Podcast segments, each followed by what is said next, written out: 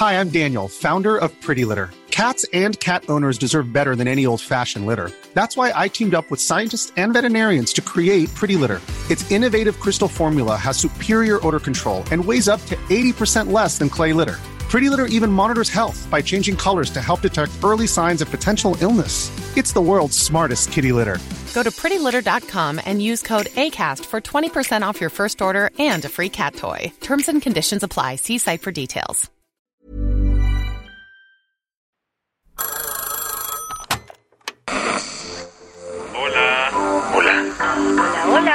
¿Estás ahí? ¿Quieres saber lo que está pasando en tu país y en el mundo en pocos minutos? Te lo cuento. Te lo cuento, te lo cuento. Hoy es viernes 17 de marzo de 2023 y estas son las principales noticias del día. Te lo cuento.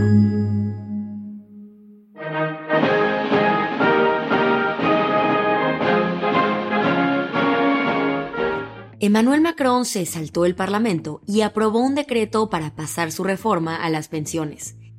Seguro recuerdas los planes del presidente francés para modificar el sistema de pensiones de la France. Sí, esa idea de Emmanuel Macron de subir la edad mínima para jubilarse de 62 a 64 años.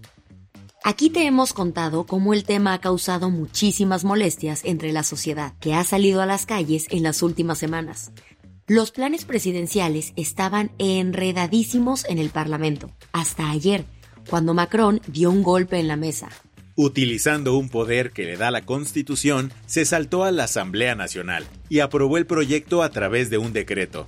Lo hizo activando el artículo 49.3 de la Constitución, que le da la facultad de pasarse por el arco del triunfo, auténticamente, las decisiones del Congreso. La encargada de comunicar la noticia a los legisladores fue la primera ministra Elizabeth Bourne, quien así defendió la decisión mientras que los diputados de la oposición interpretaban la marsellesa. No podemos apostar el futuro de nuestras pensiones. Esta reforma es necesaria. Obviamente la decisión incendió aún más las calles. Miles de personas se reunieron en la Plaza de la Concordia de París, muy cerca de la Asamblea Nacional, para rechazar el decreto de Macron. Líderes sindicales como Benit Test así criticaron la decisión en entrevista con AFP. El 49.3 es el colmo. Es la concreción de varias semanas de autoritarismo y de negación de la democracia. Hasta el cierre de esta edición, el presidente Emmanuel Macron no había dicho ni pío, mientras que la gente no ha parado de manifestarse en distintas ciudades francesas.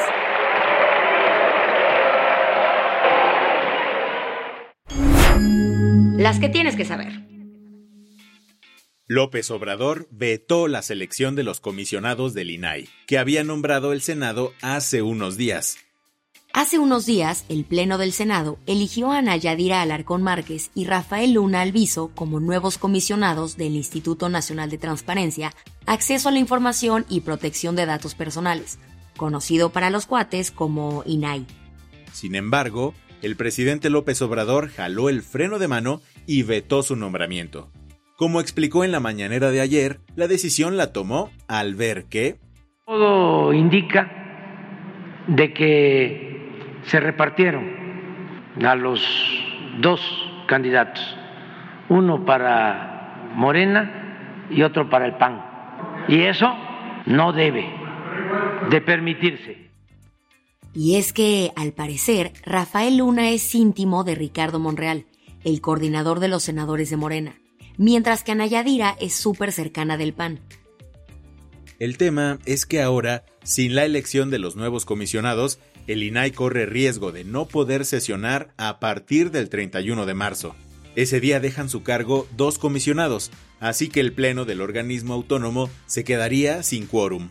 Por eso, muchas organizaciones como México Evalúa y la Barra Mexicana de Abogados le pidieron al Senado que se apure a ratificar los nombramientos para evitar que el INAI quede a la deriva, pues es importantísimo para garantizar la transparencia en el gobierno. ¿Qué más hay? El gobierno de Matamoros suspendió a su director de protección civil, así como a dos trabajadores más. ¿Por?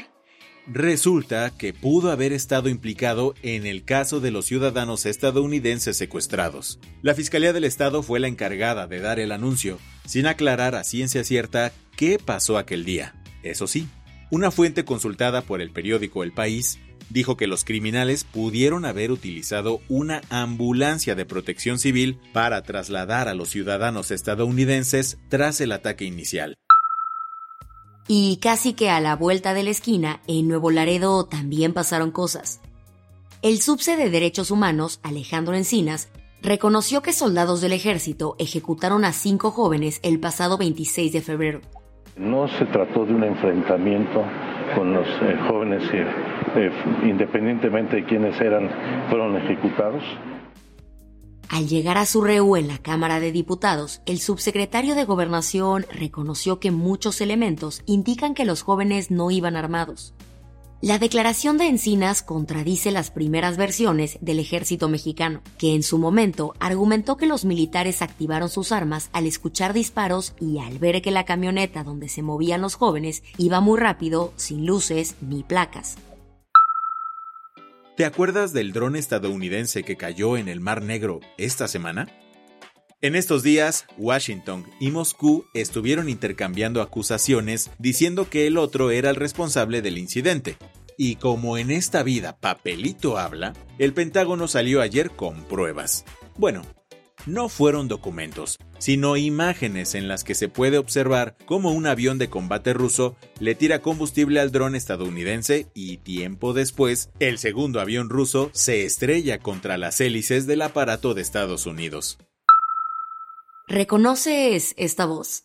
Protesten, quéjense, no se dejen, prepárense, hagan de su vida lo que ustedes desean y no lo que sus hombres les permitan ser.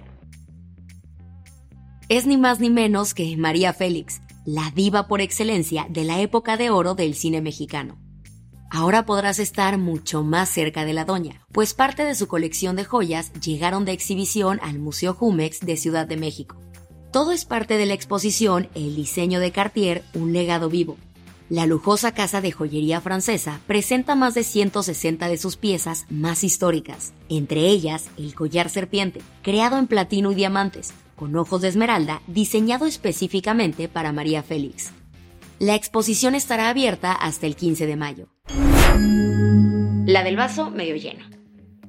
Por primera vez en la historia, una mujer logró curarse del VIH.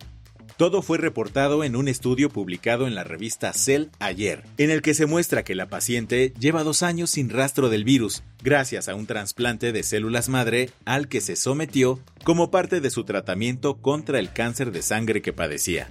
A diferencia de los tres hombres que también superaron el VIH por trasplante de células madre, la llamada paciente de Nueva York obtuvo estas células a partir de cordón umbilical. Con esto cerramos las noticias más importantes del día. Yo soy Baltasar Tercero. Y yo soy Isabel Suárez. Gracias por acompañarnos hoy en Te lo cuento. Vamos a tomarnos un descanso, así que nos volvemos a escuchar el martes con, tu, nuevo, shot, de, noticias. Chao.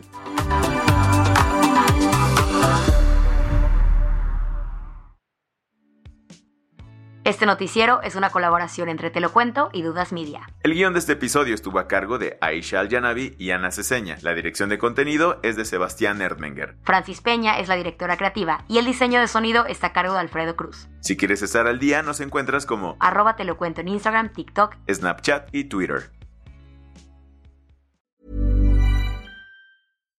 Hi, I'm Daniel, founder of Pretty Litter.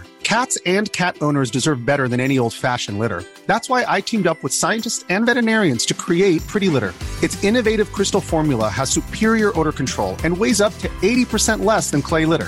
Pretty Litter even monitors health by changing colors to help detect early signs of potential illness. It's the world's smartest kitty litter. Go to prettylitter.com and use code ACAST for 20% off your first order and a free cat toy. Terms and conditions apply. See site for details.